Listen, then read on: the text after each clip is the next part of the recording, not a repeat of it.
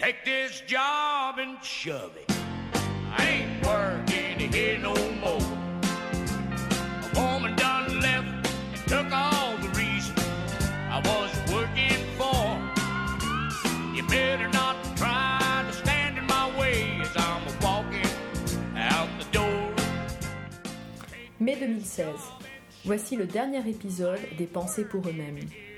Nous allons bientôt nous quitter, élèves et professeurs, mais pas avant d'écouter nos chers TL1 nous parler d'une notion philosophique très importante, le travail. Le mot travail vient du latin tripalium, qui désignait euh, dans le latin populaire une machine formée de trois pieux, permettant d'assujettir pour leur imposer le joug, les bœufs, les chevaux difficiles. Le travail serait donc une sorte de torture. Au Moyen Âge, en Occident, le travail est l'activité des paysans, serfs, qui cultivent la terre pour les seigneurs. L'élevage et l'agriculture étaient donc des tâches très laborieuses dont le succès était à la fois vital et incertain.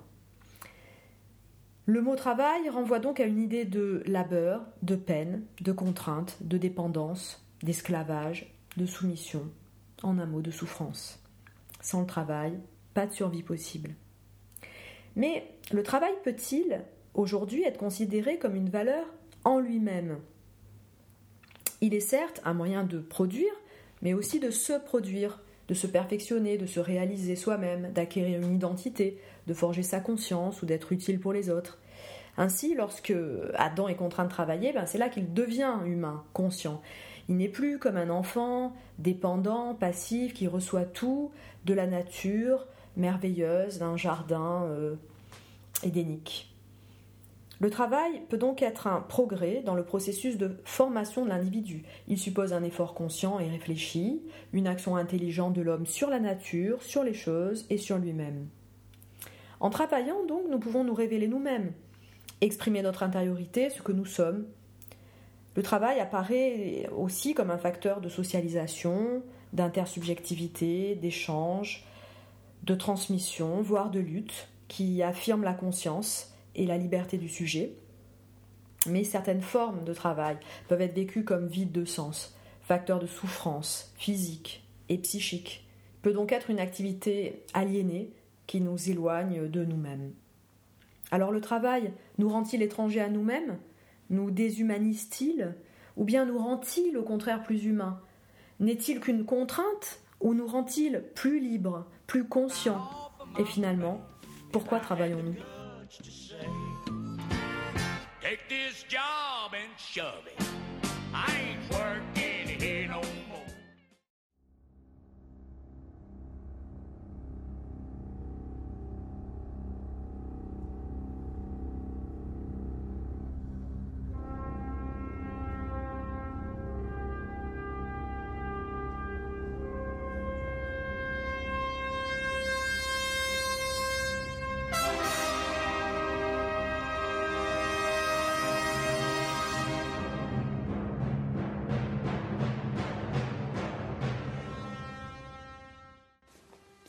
le sixième épisode des Pensées pour eux-mêmes. Nous nous retrouvons aujourd'hui avec Priscilla et notre intervenant Marc, cinéphile. Nous nous pencherons aujourd'hui sur le rapport entre l'homme et l'outil. Pour cela, nous nous appuierons sur l'œuvre de Stanley Kubrick, 2001, L'Odyssée de l'espace. Il réalise ce film en 1968, un an avant que l'homme ne marche sur la Lune. Avec une rigueur scientifique, rendue possible par la collaboration avec des ingénieurs de la NASA, Kubrick s'attache à représenter la place de l'homme, de l'univers, à différentes parties de son évolution incompréhensible et d'une lenteur extrême pour les uns, film métaphysique de génie pour les autres, 2001 l'Odyssée de l'espace marqua à jamais le cinéma de science-fiction et continue encore à susciter des interprétations les plus diverses. Marc, pourriez-vous nous donner une courte explication de la scène qui nous intéresse aujourd'hui? La scène se situe au début du film. À l'aube de l'humanité, dans un désert africain, une tribu de primates subit les assauts répétés d'une bande rivale, qui lui dispute un point d'eau. La découverte d'un monolithe noir inspire au chef des singes assiégés un geste inédit et décisif. Face à une carcasse, il saisit un os et s'en sert pour la détruire. Le premier instrument est né, et par la même occasion, la première arme. Après avoir massacré ses adversaires, il jette, accompagné d'un cri victorieux, l'os. S'ensuit alors une ellipse sur une station spatiale 4 millions d'années plus tard.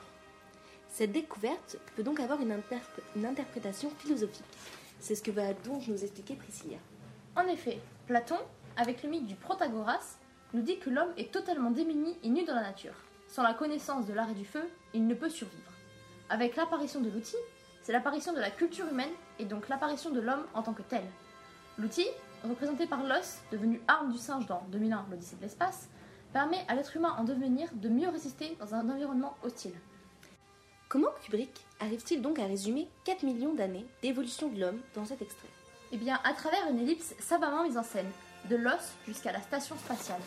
La navette Discovery, voltigeant dans le vide de l'espace, serait ainsi un autre outil de l'homme, un outil dans sa version moderne et technique, technique étant définie comme l'ensemble des moyens permettant de maîtriser et d'humaniser la nature en réalisant des fins humaines. L'homme passe ainsi de l'outil, prolongement spécialisé de son humanité, à la technique. Mais cette ellipse marque surtout, de manière symbolique, le mouvement de renversement cartésien. En effet, dans le discours de la méthode, en invitant l'homme à se rendre comme maître possesseur de la nature, Descartes bascule d'une idée de contemplation à une idée d'exploitation de la nature. À l'homme singe, hésitant et révérent envers le monolithe, succédera l'homme de l'espace froid et sans émotion face à la découverte du monolithe. À l'opposé de Descartes, Heidegger pense que la fonction moderne provoque et arraisonne la nature. Elle la considère comme un fond de ressources et d'énergie à extraire et à stocker. Cette idée se retrouve également chez Lévinas lorsqu'il écrit La technique est dangereuse, elle risque de faire éclater la planète. La bombe atomique de Dr Strangelove n'est pas loin. L'homme, par l'extension de sa technique, ne se contente plus de chercher à s'émanciper d'un environnement hostile, mais crée lui-même les conditions d'hostilité à la nature à son égard. D'un point de vue cinématographique, Kubrick le suggère habilement en associant l'outil, l'os puis la station spatiale, humain à l'idée de mort. En effet, le premier usage que fait l'homme singe à son os est de détruire la carcasse de l'animal mort. Après l'ellipse de 4 millions d'années, la station spatiale apparaît sur la musique Le beau Danube bleu de Johann Strauss. Or, le Danube bleu est également le nom de la première arme nucléaire britannique, renforçant ainsi la relation entre la technique moderne et l'idée de destruction. D'un côté, pour l'homme, en tant que spécial technica, c'est une bonne chose, car cela participe à son évolution, à l'actualisation de sa nature, à l'approfondissement de son humanité. Mais d'un autre côté, une technicisation excessive de la vie humaine déshumanise l'individu et engendre une conscience de la violence. Les premiers développements techniques libéraient l'homme, les nouveaux surpuissants l'aliènent. Poussé par sa puissance technique, l'homme se veut démuerge et cherche à contrefaire l'œuvre de Dieu, et donc sort de sa condition humaine. Nous remercions Priscilla et Marc pour cette ultime émission des pensées pour eux-mêmes. Mais nous cédons notre place avec tranquillité, car la relève sera nous dépasser. A plus dans le bus. Chers auditeurs, bienvenue chez Philofilm, votre analyse filmique préférée. Aujourd'hui, on s'attaque au temps moderne de Charlie Chaplin. On a choisi trois scènes pour présenter l'idée de travail, son aliénation ainsi que sa liberté. Pour commencer, Eva va vous parler d'une scène culte du film, celle du travail à la chaîne. Oui, en effet, cette scène traite en particulier de l'aliénation du travail. On y voit Charlot joué par Charlie Chaplin lui-même qui travaille et répète tout le temps les mêmes gestes. Le travail à la chaîne fourni devient une activité mécanique répétitive et épuisante pour Charlot. C'est une forme de déshumanisation et d'aliénation. Charlot se désapproprie son travail et se transforme peu à peu en machine. Cette scène montre l'exploitation des travailleurs car l'employeur favorise l'objet à l'humain.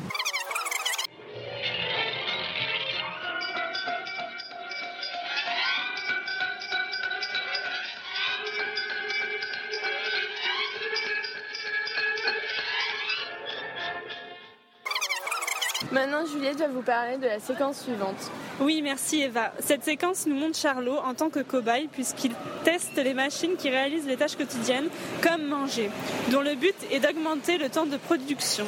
Cette scène nous montre que la machine est plus importante que l'homme, car quand elle commence à surchauffer, les ingénieurs préfèrent s'occuper de la machine que d'aider Charlot. C'est également une forme d'aliénation. Ici, il y a déshumanisation, car l'homme n'a plus aucune utilité, il est réduit à être un simple cobaye. Toutefois, la machine qui surchauffe montre qu'elle n'arrive pas à faire le travail de l'homme, preuve qu'elle ne le remplacera jamais.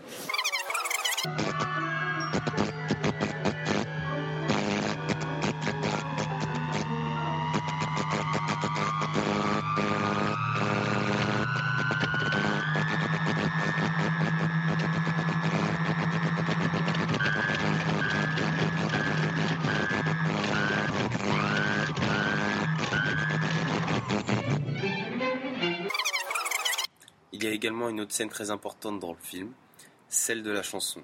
En effet, dans cette scène, on voit le contraste entre l'aliénation d'avant et la liberté du travail. Charlot n'est plus possédé par son travail, il redevient humain.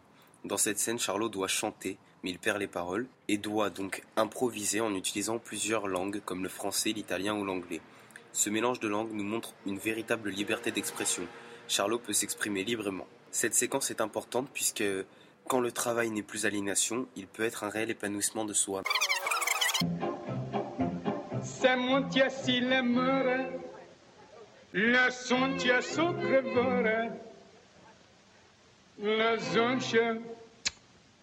comme sœur. J'ai la peau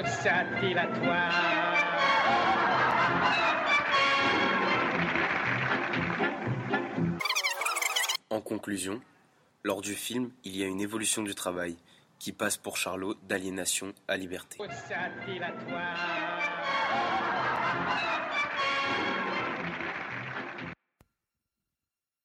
Ma chambre a la forme d'une cage. Le soleil passe son bras par la fenêtre. Les chasseurs à ma porte comme les petits soldats me prendre.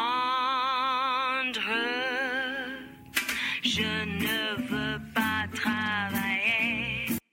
Je ne veux pas déjeuner. Bonjour à toutes et à tous et bienvenue dans ce nouveau numéro de Penser pour nous-mêmes.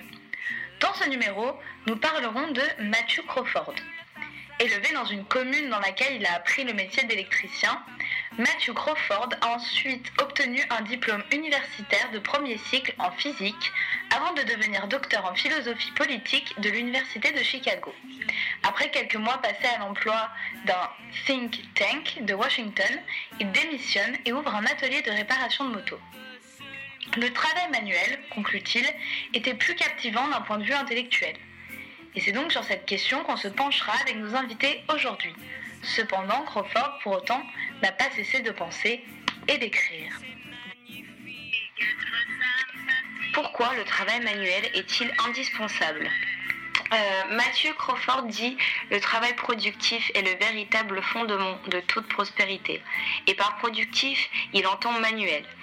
Et c'est justement cette productivité qui rend ce type de travail indispensable. En effet, fabriquer, réparer, modifier l'allure d'un objet ou tout simplement le créer de toutes pièces sont des actions qui provoquent chez les sujets qui les accomplissent un sentiment de satisfaction, remplacé aujourd'hui par une frustration continue. L'accomplissement est donc pour l'auteur une forme de prospérité qui n'a rien à voir avec la prospérité économique. Le travail manuel permet à l'homme de s'approprier le monde, de le faire sien, car il le transforme et s'en sert comme une seconde peau. Alors l'homme doit réserver des moments de créativité, des moments manuels, si ce n'est en faire son métier, sinon celui-ci ne vivra plus que dans un monde retiré de la réalité, sous des faux airs d'intellectualité et de progrès. Pourquoi passer d'un travail de directeur à, entre guillemets, un simple réparateur de moto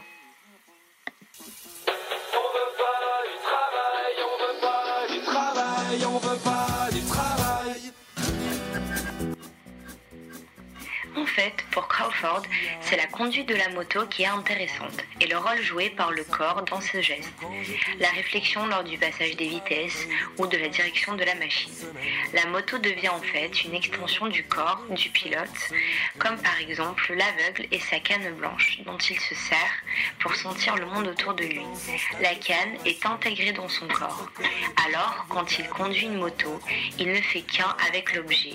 Il n'y a donc plus un individu sur son moyen de locomotion, mais une osmose qui se forme entre les deux. De plus, nous pouvons prendre l'exemple du boucher. Ce métier physique et manuel n'a a priori aucune connotation intellectuelle. Pourtant, couper la viande de façon bien précise peut faire penser à la construction de la pensée, à la réflexion, au cheminement de la pensée. Alors finalement, ce que vous nous montrez Crawford, c'est que tout travail manuel a également un aspect intellectuel implicite.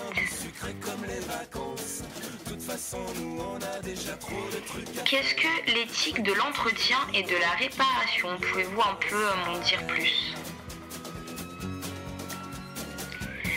Matthew Crawford s'accorde à dire qu'il existe une éthique de l'entretien et de la réparation, comme une façon morale d'entretenir et de réparer les objets, tout comme sa propre philosophie de vie. L'auteur pense que les hommes deviennent stupides, que cette incapacité à agir matériellement sur le monde met l'homme hors de lui-même, comme appartenant à une vie qui n'existe pas vraiment. Une vie faite d'angoisse et de frustration, car celle-ci manque de création et de volonté.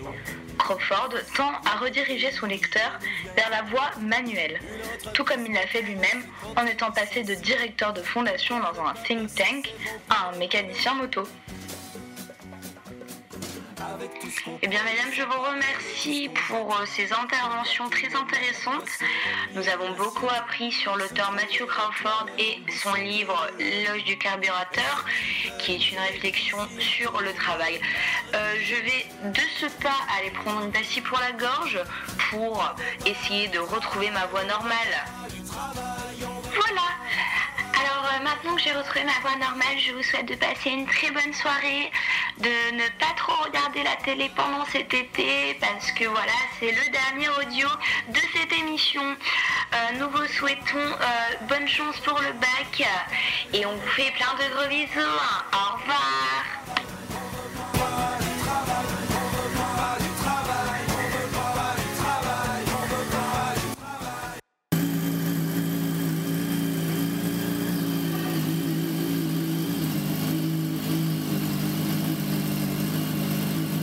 Certes, le travail produit des merveilles pour les riches, mais il produit le dénuement pour l'ouvrier. C'est ce qu'écrivait Karl Marx dans les manuscrits de 1844. Philosophe et économiste, Karl Marx a toujours défendu le fait qu'il existe deux classes sociales qui s'opposent radicalement.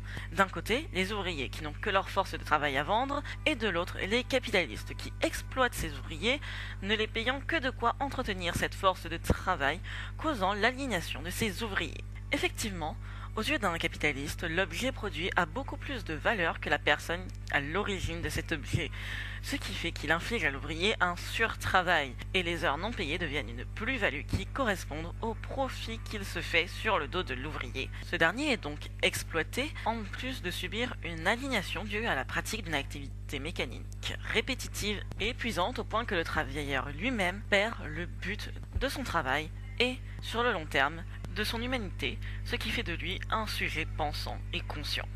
Le mot aliénation vient du latin alienus, qui signifie étranger. Le travail de l'homme lui est étranger, il n'appartient pas à son essence. Au lieu de lui permettre d'exploiter ses capacités intellectuelles et physiques, il les diminue pour l'abrutir à travers l'action mécanique. L'homme n'est pas dans son élément lorsqu'il travaille, il est étranger à lui-même. C'est comme si son corps était dirigé une autre personne. Son travail est donc un travail forcé. D'une part, parce qu'il doit travailler pour pouvoir survivre, et également parce qu'il n'y est pas heureux, et en vient à se nier au lieu de s'affirmer. Le travail qui aliène l'homme est décrit comme un travail où l'homme a beaucoup de chances de laisser sa peau. Ce n'est pas son travail, mais celui d'un autre. Il se retrouve donc soumis à la volonté d'une autre personne qui le fait travailler longuement et durement afin de faire le plus de bénéfices possible. L'aliénation du travail conduit l'homme à sa déshumanisation. Il n'est en effet plus que capable de réaliser des actions basiques comme manger ou boire. Son travail le rend plus animal que l'animal lui-même.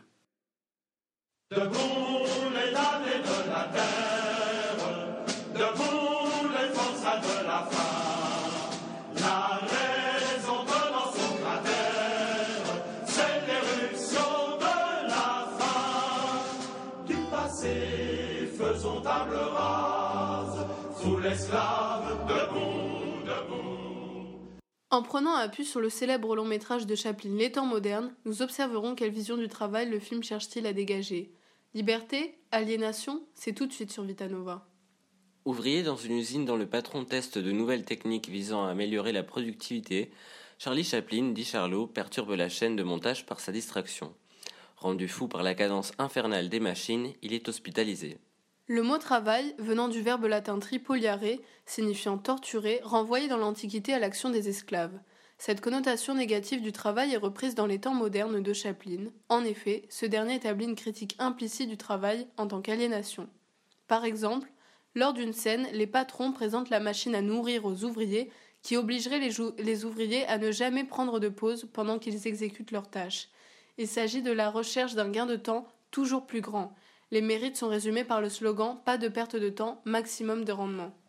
Les temps modernes apparaissent comme une parodie du Fordisme, ce nouveau mode de production inventé par Henry Ford, fondé sur la spécialisation et la division des tâches afin d'augmenter la productivité des travailleurs. Mais le film n'a pas qu'une portée économique, il a bien un objectif social, la défense de l'homme en tant qu'homme. Le travail à la chaîne ne permet donc pas l'épanouissement de l'ouvrier, au contraire, il l'aliène. L'ouvrier ne fabrique pas l'intégralité d'un produit, mais une toute petite partie, ce qui en conséquence ne permet pas la prise d'initiative, de faire appel à son esprit ou d'exprimer son intériorité. L'action est répétitive, mécanique et cadencée. Suivant le rythme de la machine, la machine a finalement pris le dessus sur l'homme. L'ouvrier n'a le sentiment d'être auprès de lui-même qu'en dehors du travail, et dans le travail, il se sent étranger à lui-même. Il n'est donc pas libre. Son travail n'est donc pas volontaire mais contraint. Il n'est pas la satisfaction d'un besoin, mais seulement un moyen de satisfaire des besoins en dehors du travail. Le travail extérieur, le travail dans lequel l'homme s'aliène est un travail de sacrifice de soi, de mortification.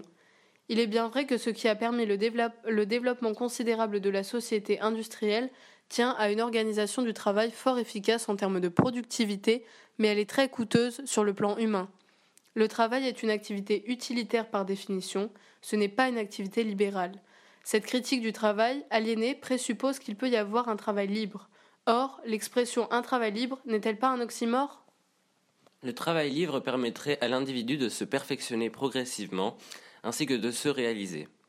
Mais dans les temps modernes, ce n'est visiblement pas le cas. Chaplin dénonce l'aliénation, euh, reprenant ainsi une thématique chère à Karl Marx, Marx, générée non seulement par le travail à la chaîne, mais par le système économique capitaliste tout entier. Cependant, Chaplin ne prône pas le socialisme, il ne dessine pas de solutions sociales, son film est essentiellement dénonciateur. En définitive, Chaplin semble indiquer que tous sont victimes du même système. puisque même le directeur prend des pilules pour résister à la pression du milieu.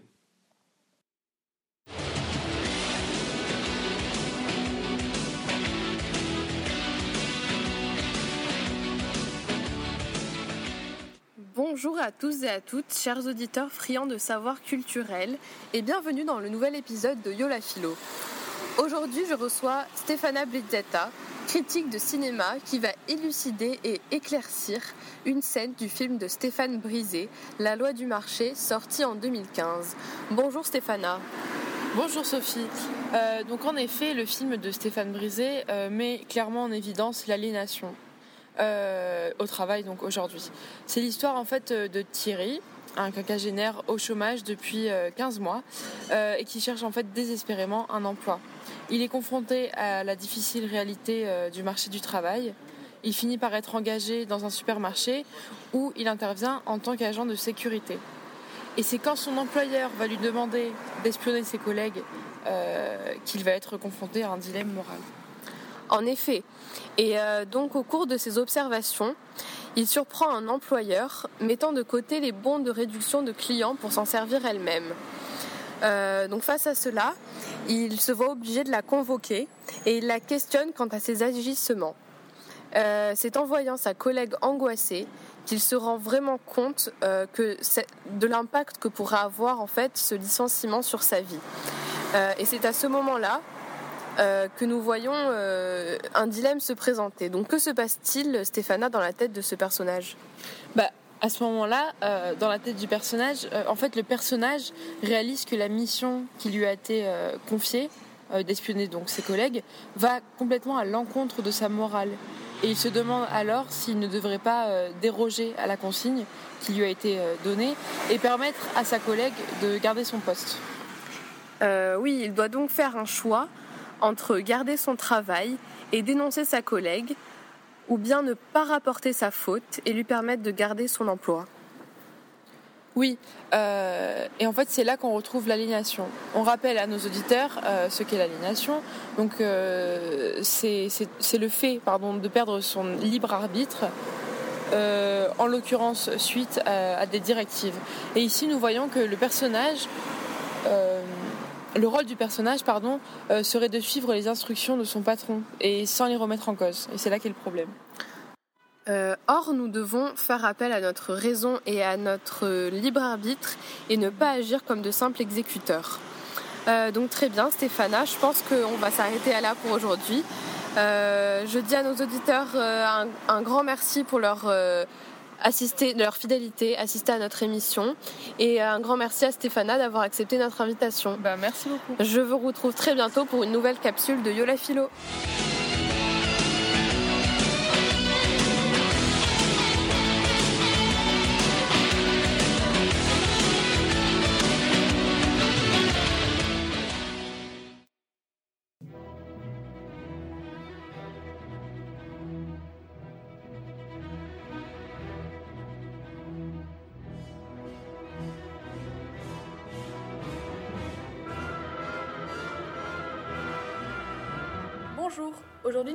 Parler du film Métropolis de Fritz Lang, Paris en 1927, en rapport avec la notion de travail. Donc, ce film présente une cité moderne appelée Métropolis, divisée en une ville haute et une ville basse. La ville haute euh, montre l'aspect extérieur, les bâtiments modernes, la vie active, alors que la ville basse, qui est souterraine, rassemble les ouvriers qui font fonctionner cette ville haute par des machines. Donc, dans Métropolis, euh, le fils euh, du dirigeant de la ville haute, qui s'appelle Fréder, apprend un jour l'existence de ce monde souterrain et il décide de s'y rendre. Et il y tombe amoureux d'une femme de la ville basse qui s'appelle Maria. Et quand son père l'apprend, il décide de semer la panique entre, le couple et par extension entre tous les ouvriers. Et pour cela, il fait construire une machine euh, humaine qui a exactement le même visage que Maria. Donc on peut se demander comment le film traite euh, du thème du travail.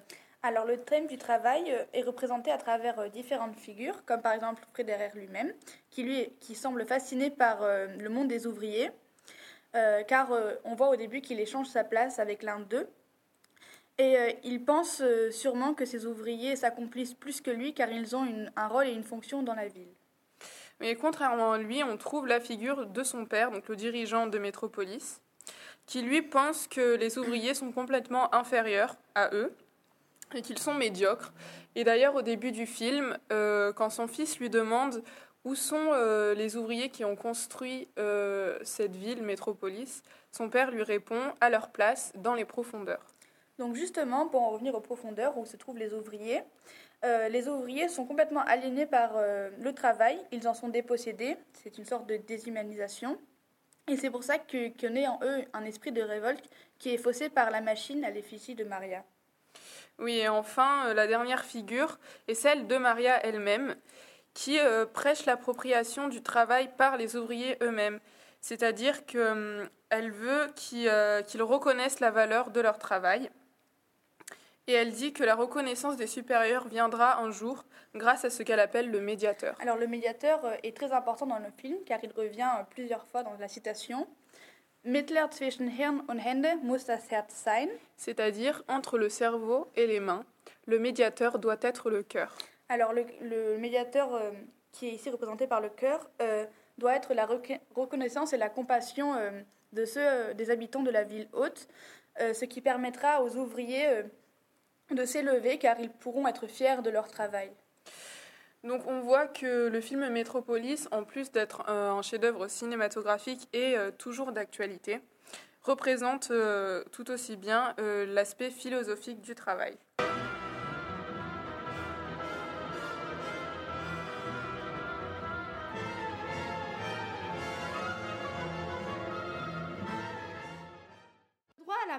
Comme Paul Lafargue l'explique, décrit les conditions de travail difficiles du XIXe siècle, l'influence néfaste du progrès technologique pour le travail des ouvriers, qui, pour concurrencer les appareils, travaillent deux fois plus rapidement. Il juge que le travail des esclaves était moins dur et le temps de travail était moins long que ceux des ouvriers. Lafargue défend la classe ouvrière qui est exploitée au profit de la bourgeoisie. Donc après ce bref topo, euh, j'aimerais demander à un élève s'il peut m'expliquer le titre euh, Le droit à la paresse. Donc euh, Mélanie, pouvez-vous m'expliquer? Alors, le droit à la paresse, ce n'est pas ce que l'on peut penser, c'est le droit à la classe ouvrière d'avoir du temps pour eux, pour les loisirs, pas seulement pour travailler, plus de 12 heures par jour. Les enfants, les femmes et les hommes compris. Et pourtant, ils gagnent très peu.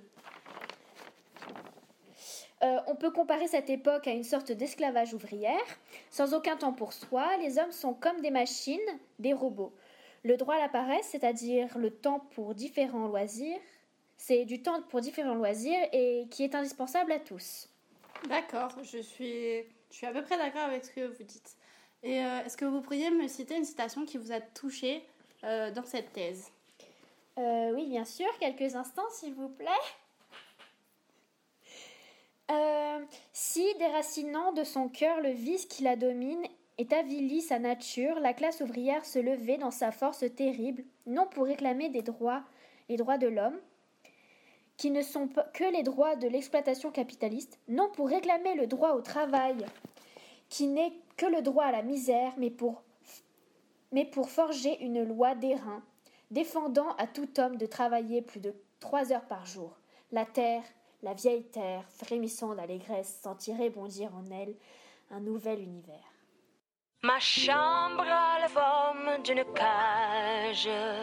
Le soleil passe son bras par la fenêtre. Les chasseurs à ma porte comme les petits soldats qui veulent me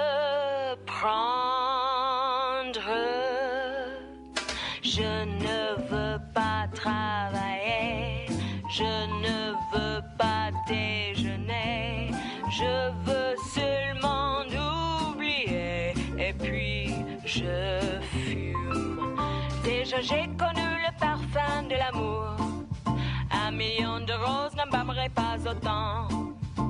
Maintenant une seule fleur dans mes entrailles